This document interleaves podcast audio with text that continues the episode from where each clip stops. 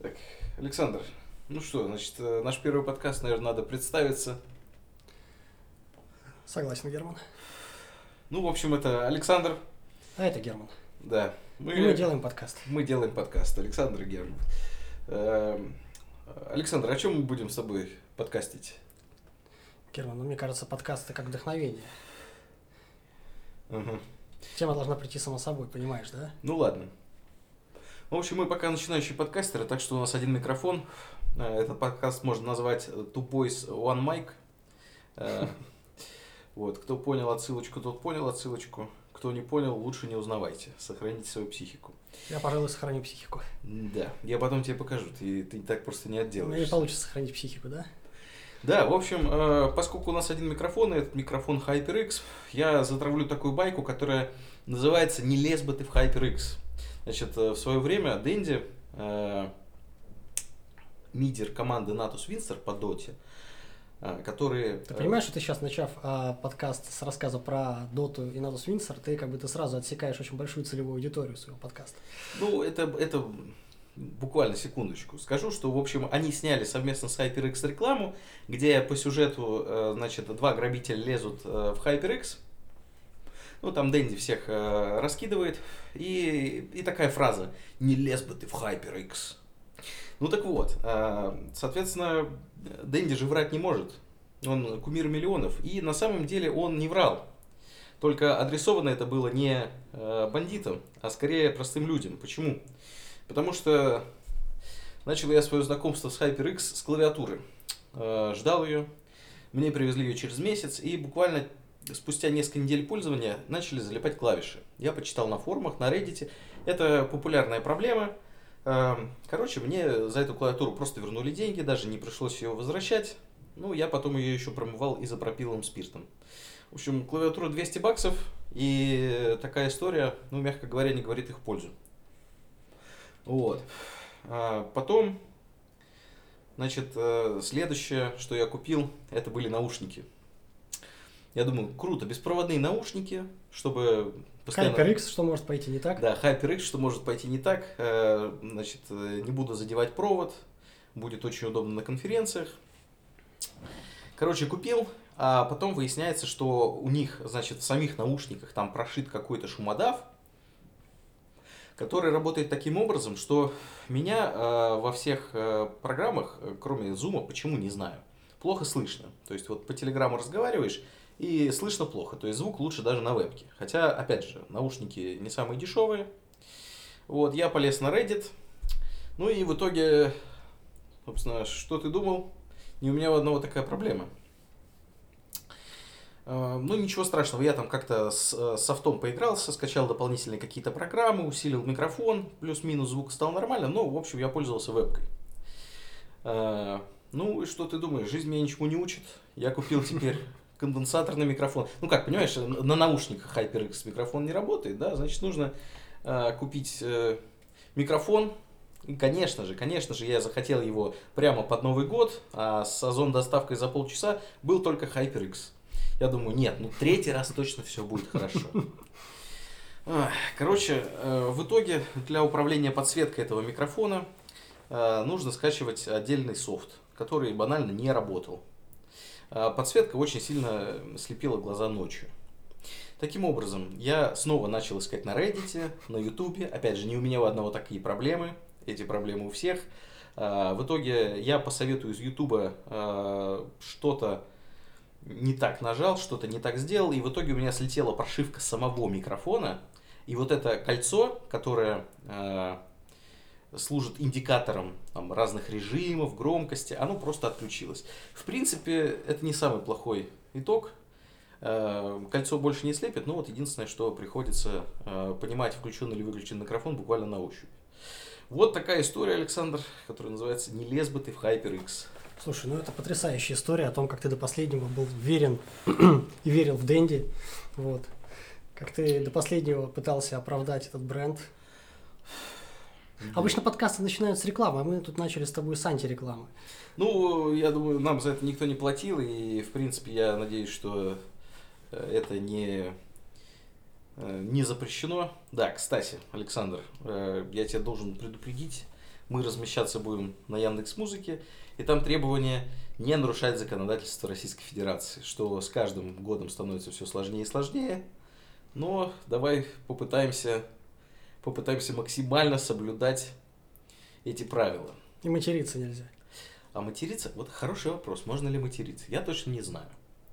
Давай постараемся по минимуму, чтобы, если что, потом можно было запикать вручную.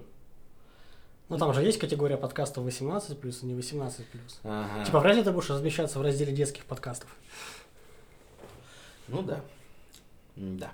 Ну что, э, Александр, собственно, э, давай поговорим о чем-нибудь, не знаю, о ч- что нас вообще с тобой волнует. Мы с тобой молодые люди, нам около 25 лет.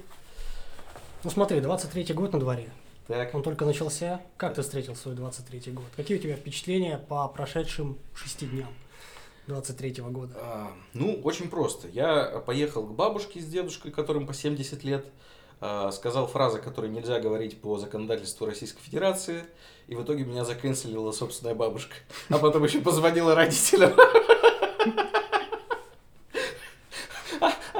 Бо- Притом у моей бабушки родственница, она живет в Америке, и мне бабушка говорит, Герман, нам и так хватило этой родственницы, которая приехала из Америки, и ты туда же.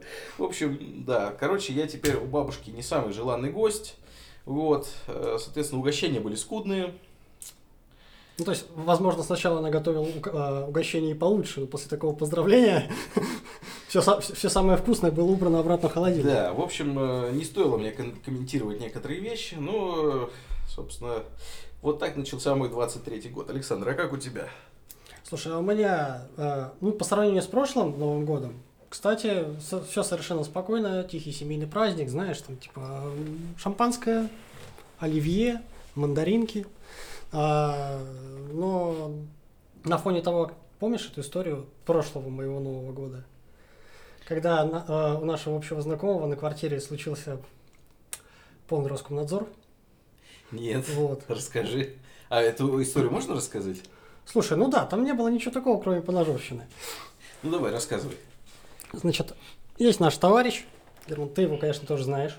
Ну давай не будем называть Да, сохраним анонимность. анонимность. Вот. Возможно, мы когда-нибудь его позовем на свой подкаст, где он разрушит всю свою анонимность и накинет еще на вентилятор, потому что Мгм. истории у него много. А суть такая, сдавал он квартиру свою, сдавал каким-то приезжим из Средней Азии. На первый взгляд, как всегда, приличная семья, интеллигентная, хорошие люди. Он и она. Сняли у него однушку, поселились, деньги платили исправно, вроде все прекрасно. И здесь 31 декабря, где-то в 23.30, звонок, я не помню, то ли от соседей, то ли от полиции, то ли еще от кого-то, с вопросом, вы владелец квартиры? Он такой, ну я. Здесь такое творится, приезжайте. Соответственно, наш с тобой общий друг. А 1 января 2022 года, где-то в час ночи, отбросив все свои новогодние дела, приготовление, праздник и так далее, мчался к себе на квартиру, где обнаружил, уже выходя от лифта в коридоре по направлению к входной двери, все было залито кровью. Вот, в квартире была перевернута мебель и так далее, и выяснилось, что полиция уже на месте, и оттуда какого-то мужика увезли уже на скорой с ножевыми ранениями. Что там произошло, до конца непонятно, но это милая а, узбекская семья а, пригласила к себе гостя, и о чем-то они там не договорились. Причем вот надо же, когда есть столько дней в году, когда можно не договориться, но не договориться они умудрились именно 1 января, вот прям вот за праздничным столом. Вот, и, собственно, я подписался на это предприятие, потому что поехать посмотреть было интересно, а во-вторых, ну, потому что как-то, мне, так в тот год мне казалось, что оливьешки с мандаринками это уже скучно, вот, в итоге, конечно, да, а ночь прошла в вот этих разговорах с строгими полицейскими, которые моего товарища допытывали вдоль и поперек, а, а, платит ли он налоги с сдаваемой квартиры, а, знает ли этих людей, кто разрешил и так далее, там жаловались на них соседи и тому подобное. Вот. И, собственно, к чему я все это веду? Что вот после такого Нового года я снова решил, что как бы тепло и уют домашнего очага, волшебную новогоднюю ночь, это то, что нужно, и не нужно гнаться за лишними эмоциями, потому что Бог знает, куда они тебя приведут. Вот такая вот история. М, Да. История в новогоднюю ночь. Ну, если честно, я не припомню. А, хотя подожди, была одна история. Правда, со школьных времен. О, это еще интереснее. Да. а, Короче, мы с ребятами решили устроить, как это сейчас э, говорят, вписку. Ну и раньше, наверное, так тоже говорили. а, На даче. Соответственно, я и мои друзья с дачи, которые рядом живут, мы все туда собрались и собрались к одному товарищу. А этот товарищ, ну, он, скажем так, опоздал часа на 4. Соответственно, мы приехали, дача закрыта, а у меня не было доступа к своей даче.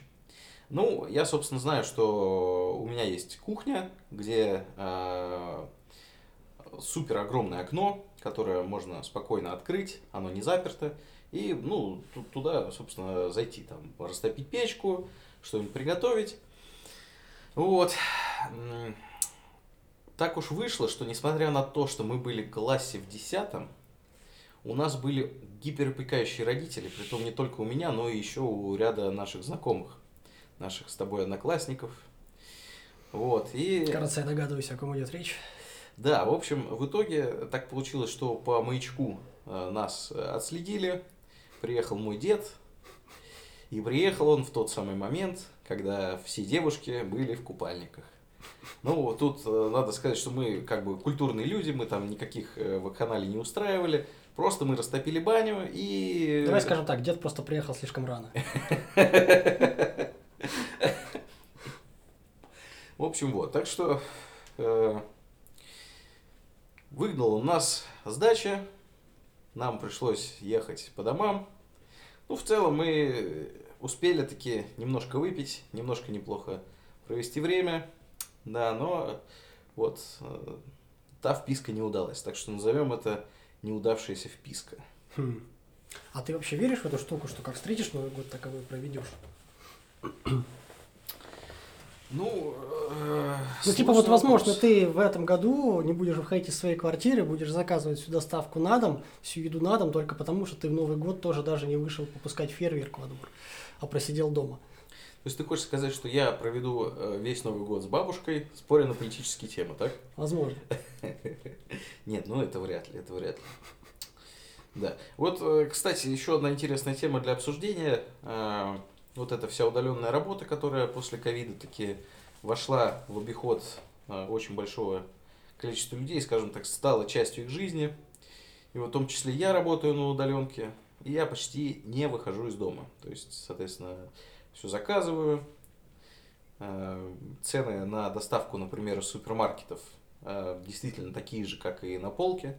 Я даже один раз не поленился и прям сходил э, в супермаркет, проверил все по ценникам, действительно цены такие же.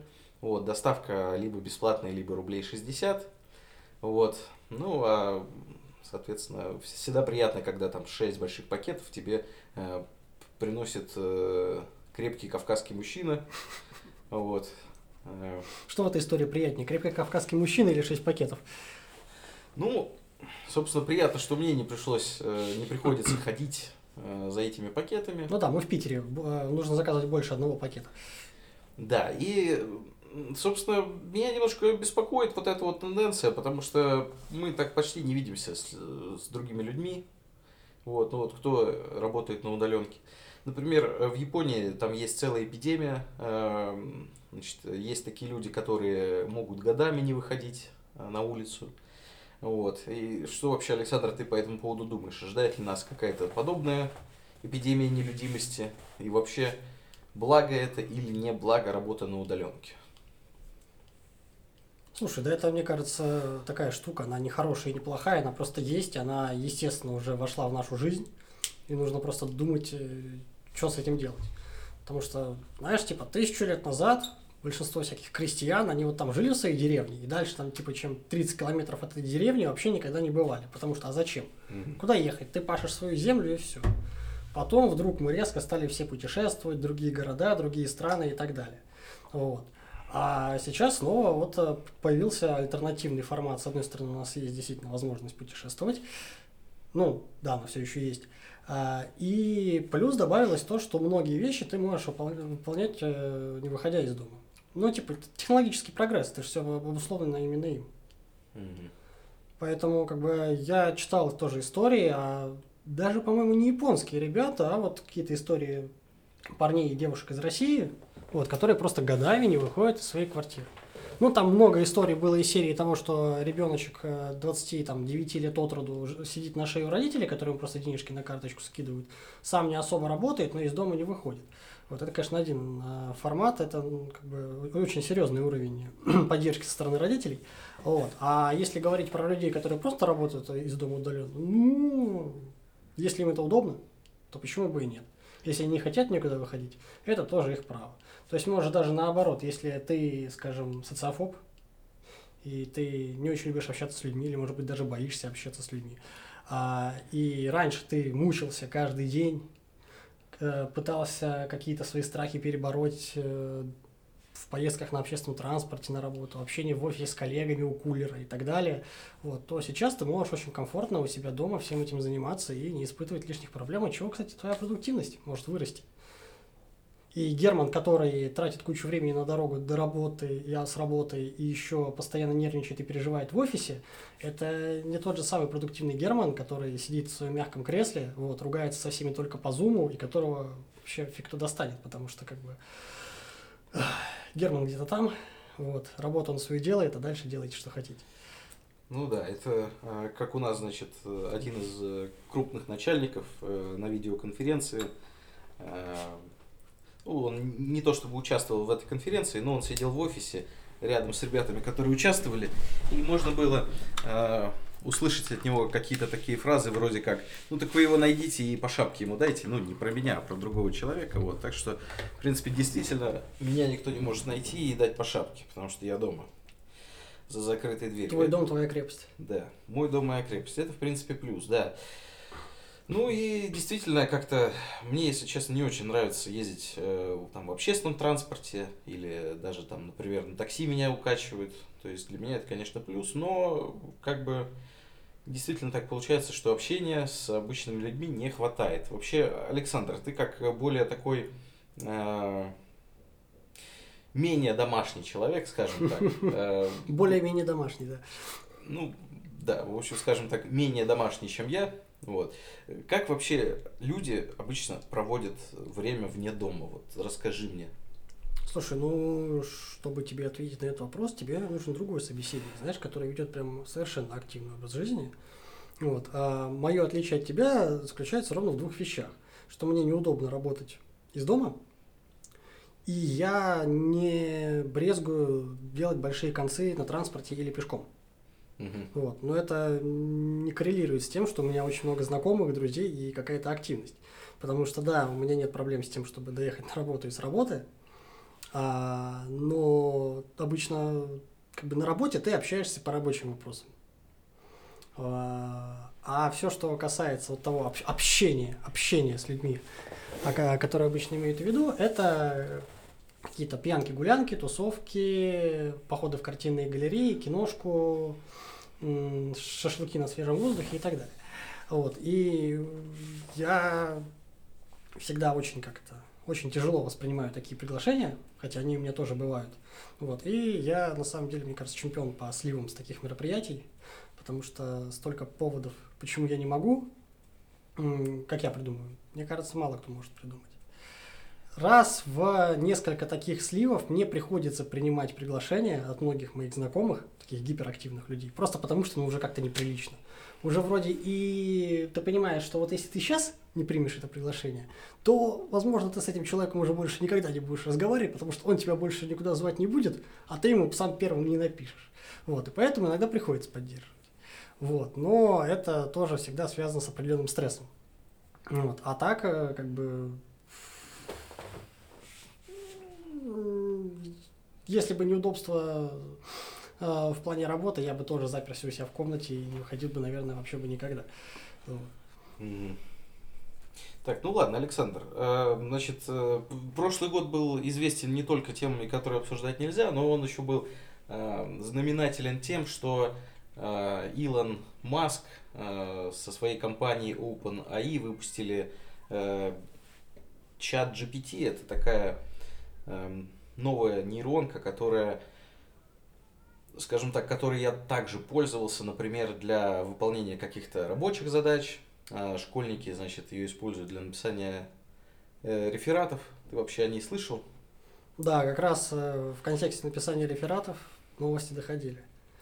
Да, вообще как ты к этому относишься? Вот э, нас вроде как постоянно учили э, каким-то вещам, которые сейчас ходят на нет. Я поясню.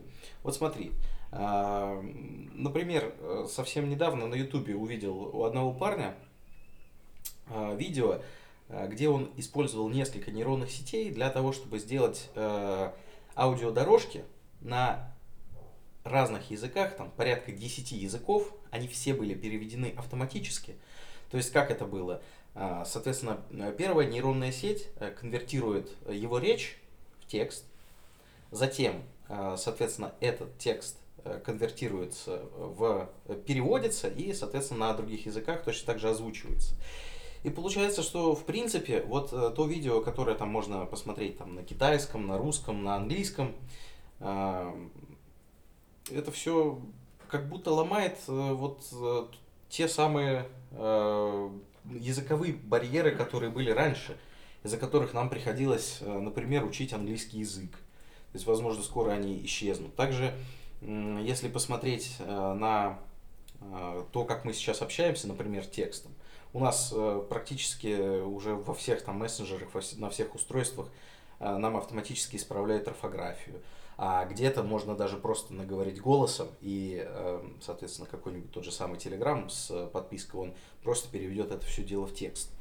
Вот, э, учитывая все эти изменения, и учитывая то, что уже у некоторых э, из нас есть дети, вообще э, расскажи, ну, вот, вот по твоему мнению, вот все то, чему нас учили, и понятно, что система образования не может так быстро перестроиться, вообще насколько это образование, которое сейчас э, мы получаем, э, как там высшее образование наши дети получают, как э, школьное образование, насколько оно ценное.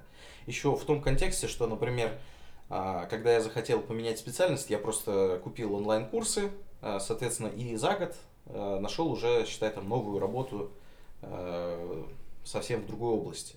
То есть, насколько вот это консервативное такое образование будет себя окупать. Ну, ты в одной мысли, в одной новости про, про нейросеть затронул столько интересных тем, которые, мне кажется, можно очень долго как-то раскрывать, обсуждать и так далее. Но что касается ценности образования, то образование ценно такое всегда, когда у тебя есть очень серьезные теоретические аппараты, ты умеешь его применять на практике. Вот, поэтому образование это там не 4-5 лет в университете, это все-таки ну, как, как минимум лет 10, которые, с одной стороны, сначала там, теоретическая часть университета, а потом несколько лет рабочей практики. Угу. Вот, так было, есть, мне кажется, и так будет. Вот. То, что сейчас э, школьное университетское образование частенько не поспевает за технологическим прогрессом, это правда. Потому что школьники могут столько всего списывать в интернете, да, угу. а система образования еще не придумала м, этих сдержек и противовесов, чтобы нивелировать э, вред, который это списывание приносит. А вот все ли нужно э, нашим школьникам там учить, запоминать? Ведь э, у нас же сейчас, по сути, такая ситуация, что мы, э, ну и вот, в принципе, там, в рабочей практике, в каких-то личных проектах, по сути, используем ну, такую внешнюю память в виде каких-то записей в блокноте, каких-то, может быть, конспектов цифровых. То есть нам не обязательно сейчас все, скажем так, запоминать. Самый бытовой пример, например, готовимся к собеседованию, мы, соответственно, собеседуемся сейчас в основном там по Zoom, по Skype, и если ты там собеседуешься там на позицию по компьютерному зрению, все, что тебе нужно, это э, какие-то основные темы, э, которые обычно спрашивают, законспектировать, и, соответственно, там чуть ли их не прочитать. Вот. А поскольку, ну, в моем понимании, образование это все же э, главной целью образования, как мне кажется, является э, выпуск в люди вот такого вот э, до образования не готового ребенка, а вот, насколько оно вообще полезно. То есть не думаешь ли ты, что лучше вообще, скажем так, тем, кто сейчас в каком-нибудь девятом классе, просто уходить из девятого класса и, или даже, возможно, э, в, в течение там, девятого класса готовиться по, к работе по какой-то специальности, которая им, возможно, нравится, и, в принципе, вообще забить на это образование, там, на высшее образование, потому что там в IT, условно говоря, это высшее образование, оно тут толком не котируется. То есть, если там посмотреть на какие-нибудь вакансии, там это э, будет одним из плюсов. И вот если там посмотреть будет плюс, там знание такого-то, знание такого-то, там английский, и вот это вот высшее образование. То есть оно переходит из разряда прям такого необходимого в что-то опциональное. Александр, как ты вообще вот считаешь, нужно ли нашим детям вот это вот все или не нужно? Да я не специалист, чтобы тут ответить. Могу просто сказать, что, во-первых, IT – это сейчас далеко не все профессии. Просто, а какие есть еще, расскажи.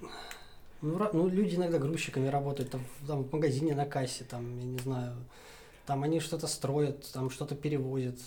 Это просто пойми, что есть не только IT. Ага. Вот. Просто прими данность. Даже если ты это сейчас не понимаешь, потом, возможно, ты поймешь. Когда, когда ты выйдешь на улицу, то увидишь, что по улице гуляют не только айтишники. Вот. Okay, okay. А, значит, возвращаясь к теме.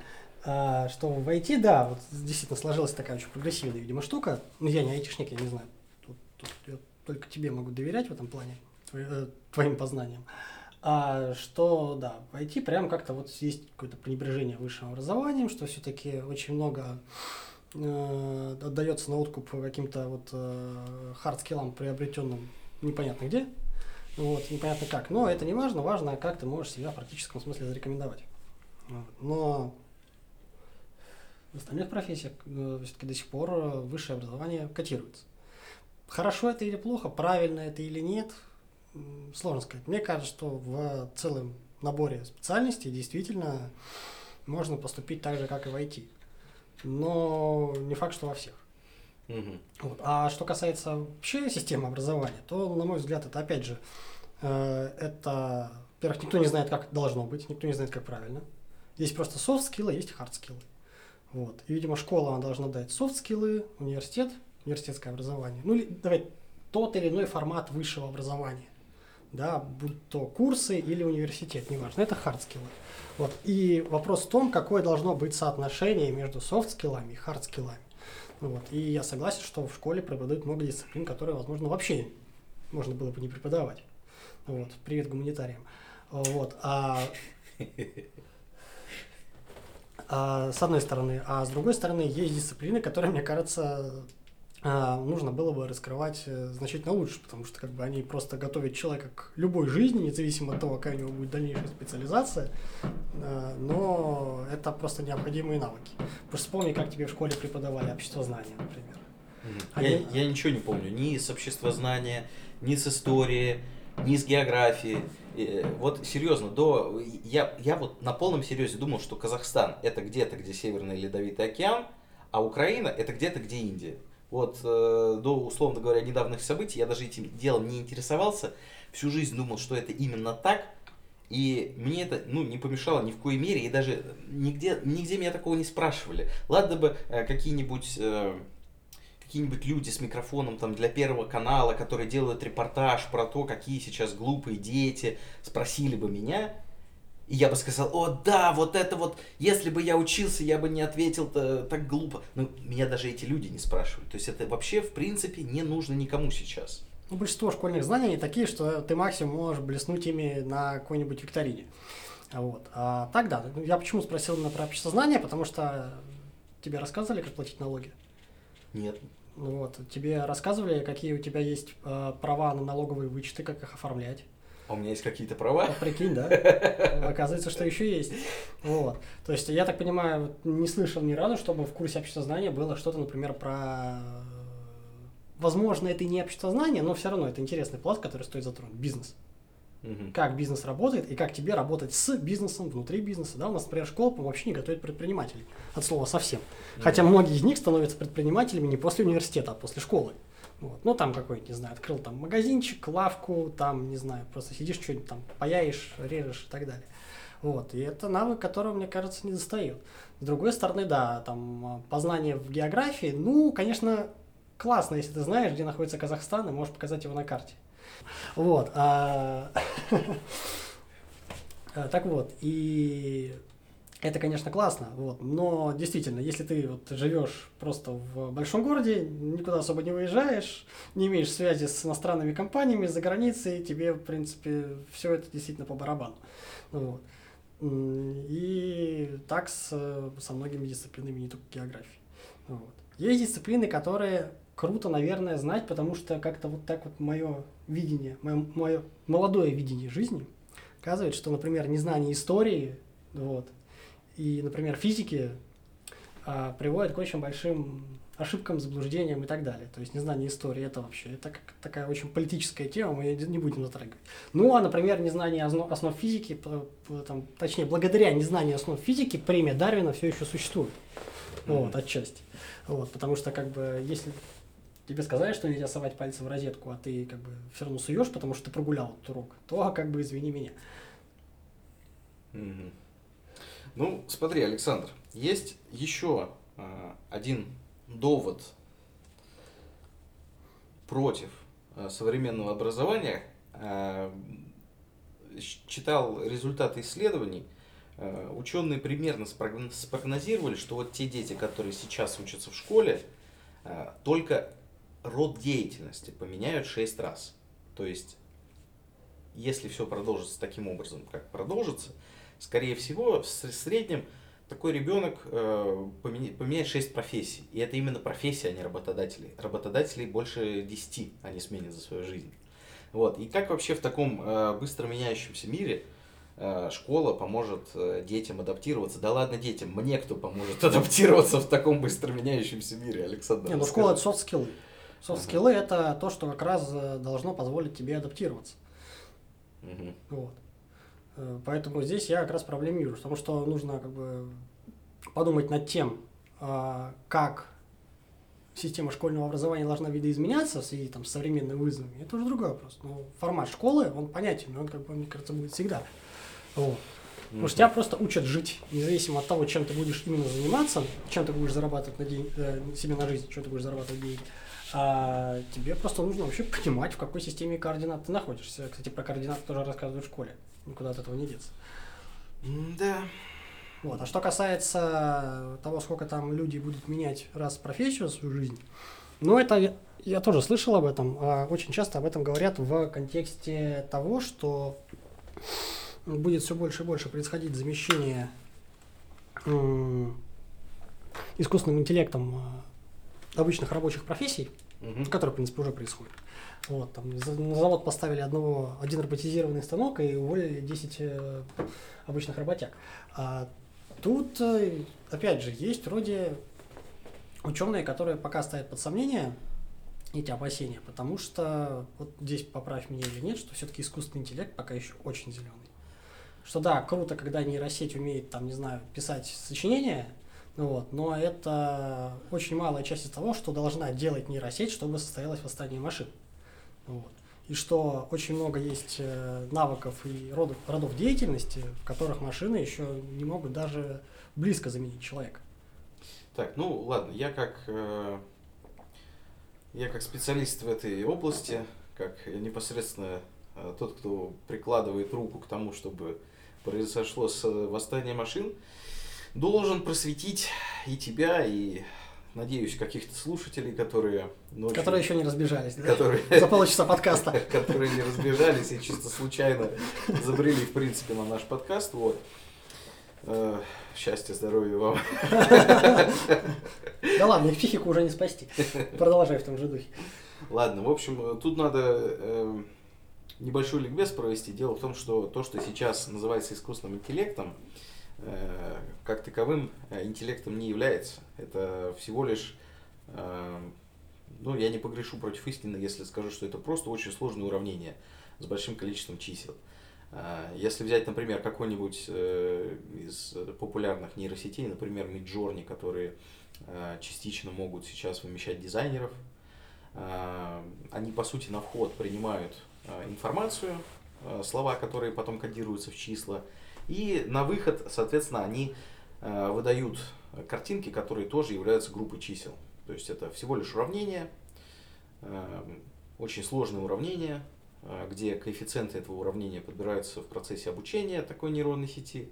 Вот. И, в принципе, как таковой искусственный интеллект, ну вот то, что мы сейчас называем искусственным интеллектом, никого, конечно, захватить не сможет. Вот.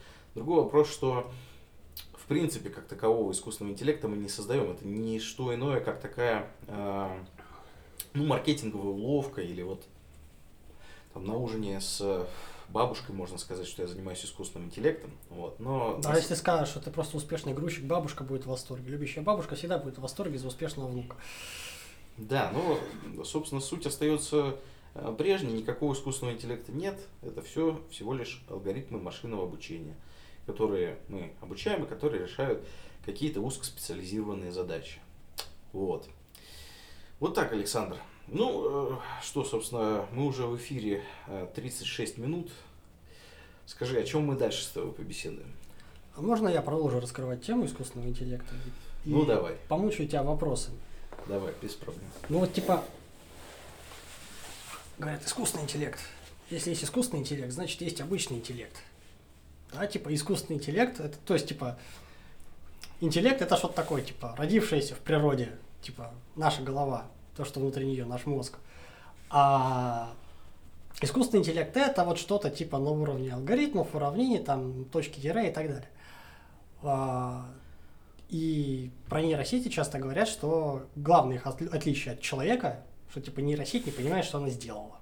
Она просто сделала, она не понимает ни как, ни зачем, ни для чего. А типа а человек понимает. Поэтому человек это интеллект, а нейросеть это ну максимум такой искусственный недоинтеллект. Вот. Ну. Но, но здесь сразу тогда у меня лично возникает вопрос, как бы, но ведь там же, когда говорят про нейросеть, это вот скорее про нейронные связи, которые есть, например, у нас в мозге, и то, что нейросеть, она просто структурно похожа на те связи, которые у нас есть в мозге. Поэтому как бы проводят какие-то аналогии. При этом, а понимаем ли мы, что мы творим, и за счет чего мы это понимаем, это вот как бы вопрос. В связи с чем, может быть, все-таки, как бы, когда говорят, что искусственный интеллект и нейросеть, он просто очень примитивный, но как бы он же действует по тем же лекалам, те, те, те же схемы, те же структуры, то же строение, и поэтому, возможно, что скоро действительно это будет восстание машин. Угу. Или здесь есть какие-то нюансы? Ну, на самом деле нюансы, я так думаю, что есть. Э, во-первых, э, человека делает человеком не только так называемый интеллект. Ведь э, обычно когда мы говорим, что там человек разумен, у него есть интеллект, мы в первую очередь подразумеваем способность его разговаривать. Э, как э, говорили древние греки, э, человек это такое животное, которое обладает логосом, осмысленным словом. Ну, это все, конечно, хорошо, но вот мне лично кажется, что само слово и осмысление этого слова это абсолютно две разные функции, две разные вещи, потому что э, в зависимости от того, сколько э, человек потребил контента, прочитал книг, он действительно может разговаривать. И разговаривать он может ну, просто беспрерывно. То есть, если даже вспомнить э, там, любой день, мы же постоянно о чем-то думаем. Вот, если ты не какой-нибудь э, буддийский монах, который медитирует на отсутствие мыслей, скорее всего, у тебя в голове постоянно возникают какие-то ситуации, какие-то споры, какие-то диалоги, монологи и так далее. И, ну, лично мое мнение, что э, эта вот часть слова, она абсолютно отделена от нас. То есть, вот наше слово не является непосредственно нами, а мы скорее тот, кто воспринимает эти слова, тот, кто воспринимает эти мысли. Я понимаю, что это звучит, э, может быть, немножечко футуристично, может быть немножечко странно, может быть немножечко э, сдвиг по фазе, да, Александр? Вот, но мы, это всего лишь э, мнение одного человека. Наша диванная экспертиза заходит куда-то не туда. Это всего лишь мое мнение, Александр. Вот. Э, так что самый большой, конечно, вопрос, что есть сознание и что нам э, позволяет осмысливать все эти слова, все эти э, наши мысли. Потому что если посмотреть на какой-нибудь чат GPT, ты с ним можешь болтать, и ты, ну, не, не скажем так, если бы человеку 30 лет назад дать пообщаться вот с таким вот э, искусственным интеллектом, он бы, э, во-первых, этот искусственный интеллект 100% прошел бы тест Тьюринга, вот, потому что собеседник не смог бы отличить э, настоящего собеседника от э, этого алгоритма. Э, вот. А во-вторых, я думаю, что, ну, собственно, это такой довольно мощный аргумент в пользу того, что вот наша так называемая способность говорить, это не что иное, как одна из обученных нейронных сетей в нашем мозгу. Вот и все. То есть э, это не, не какая-то богом данная чудесная способность. Вот, это ну, всего лишь следствие ну, вот нашей такой жизни и тому, чему мы научились. Вот и все. Ну, то есть нейросеть можно прокачать до нашего уровня. Э, ну, вот опять же, что значит до нашего уровня? До нашего уровня это значит э, нейросеть сможет осмысливать какие-то фразы, а вот сможет ли? И вообще, что такое осмысление, что такое вот. человек? Это вопрос такой философский, он уходит э, корнями, мне кажется, там, в философию сознания, вот что-то вот такое. Больше даже в философию, а не в науку. Вот. Поэтому э, ну, на такие вопросы обычно не отвечают. Вот, Александр. Ладно, и мы не будем отвечать. И мы не будем. Да. Ну, в общем, если тебе не понравилось, я все равно придерживаюсь э, той точки зрения, которую высказал, что способность говорить не делает из нас людей. Да, это нас отличает от животных, но в эру э, технологического прогресса и искусственного интеллекта людьми нас делает неспособность говорить. Вот на этом тезисе я и закончу ответ на твой вопрос, Александр. Что там у тебя дальше? Нет, ну это тут действительно можно скатиться в философию. Или подняться до уровня философии. Да не, не будем обижать философов. Ну, Александр, давай, собственно, знаешь, э, мой любимый, да, давай не так даже, какой твой любимый философ? Слушай, я с пренебрежением отношусь к философии. Я считаю, что единственное, чем занимаются философы, это обучать философии других. Угу. Вот. Я знаю, что это очень наивный подход, но как-то мне кажется, что философия это не наука, это даже не отдельная дисциплина, это просто то, что есть в каждой любой области познания, в каждой любой науке. Это, нельзя ее выделить как что-то самостоятельное, а когда говорят о философии как о какой-то каком-то м- сегрегированном явлении, вот, то это, как правило, какая-то очень странная дисциплина, которая изучает формулировки. Вот mm. которая просто придумывает понятие, и на этом, собственно, ее практическое применение заканчивается. Вот. А вот все, что мы говорим про там, сознание, это значит, как бы, в принципе, с чему можно свести? Философия должна просто сказать, что такое сознание, причем должна быть такая четкая, должна детер... сказать. четко э, э, детерминированная формулировка. Это просто формулировка. Вот. А дальше уже с этим будут работать все остальные люди, там, айтишники, физики, химики, биологи, антропологи, ну и тому подобное. Mm-hmm. Так, ну, эм, если ты сводишь философию к, э, к такой области деятельности, где люди просто создают какие-то формулировки. Нет, я просто свожу аудиторию нашего подкаста до нуля, да? По кому мы сегодня еще не прошлись? Нет, ну, Александр, я тут с тобой не соглашусь, потому что ты сейчас, по сути, свел э, всю философию к э, вот такому созданию формулировок, которые э, друг другу не противоречат.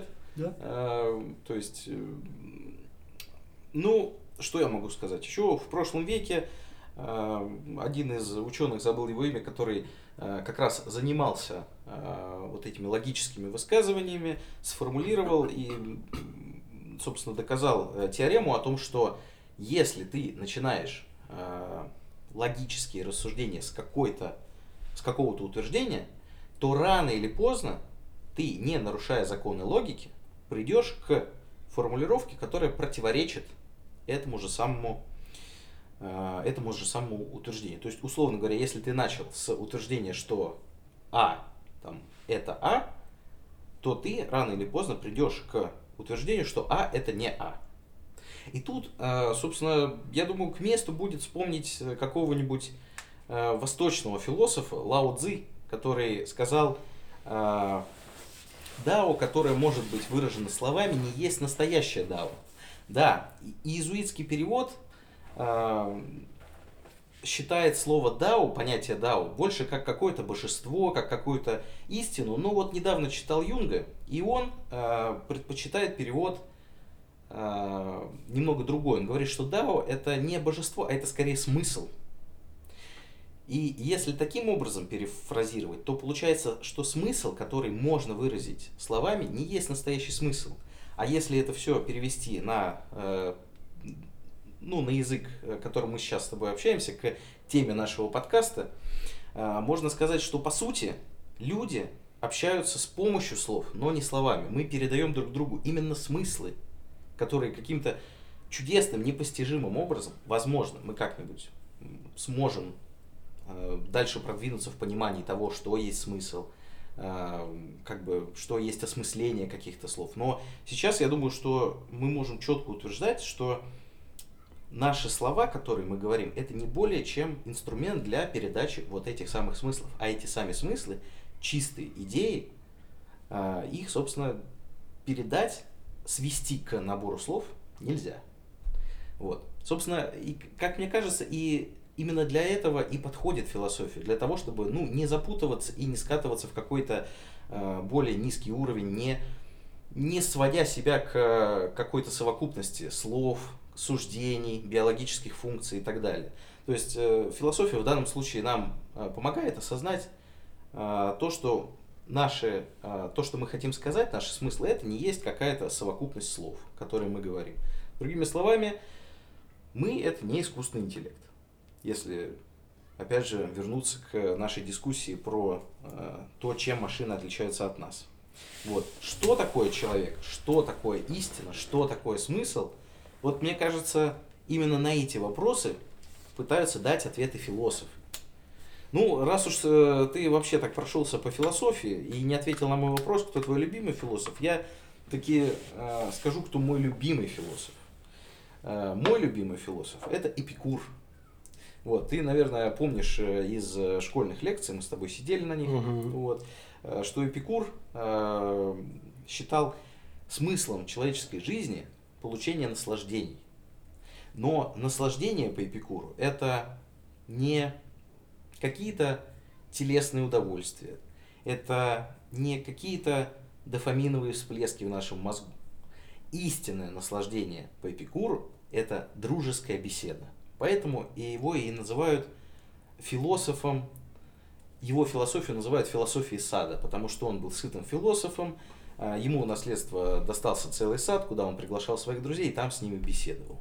Вот, Александр, я думаю, если честно, тут можно подвести такой небольшой итог нашего подкаста и сказать тебе спасибо, Александр, за то, что ты сейчас рядом со мной, за то, что ты со мной беседуешь.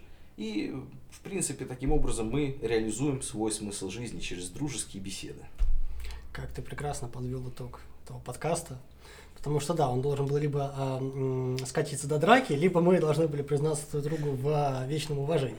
Вот. Я с удовольствием сделаю второе. И да, Герман, спасибо, что позвал. Вот. Да. Э, ну, собственно, и нашим слушателям тоже спасибо. Спасибо, что вытерпели, выдержали. Ну, вот. я думаю, что это не так уж и скучно. Бойтесь нашего возвращения. Да. Э, будем надеяться, что мы так или иначе найдем своего слушателя. Вот, и будем... Главное, чтобы они не нашли нас. Ну, мы пользуемся всеми привилегиями, которые дает нам удаленная работа, так что до нас они не дотянутся. Вот.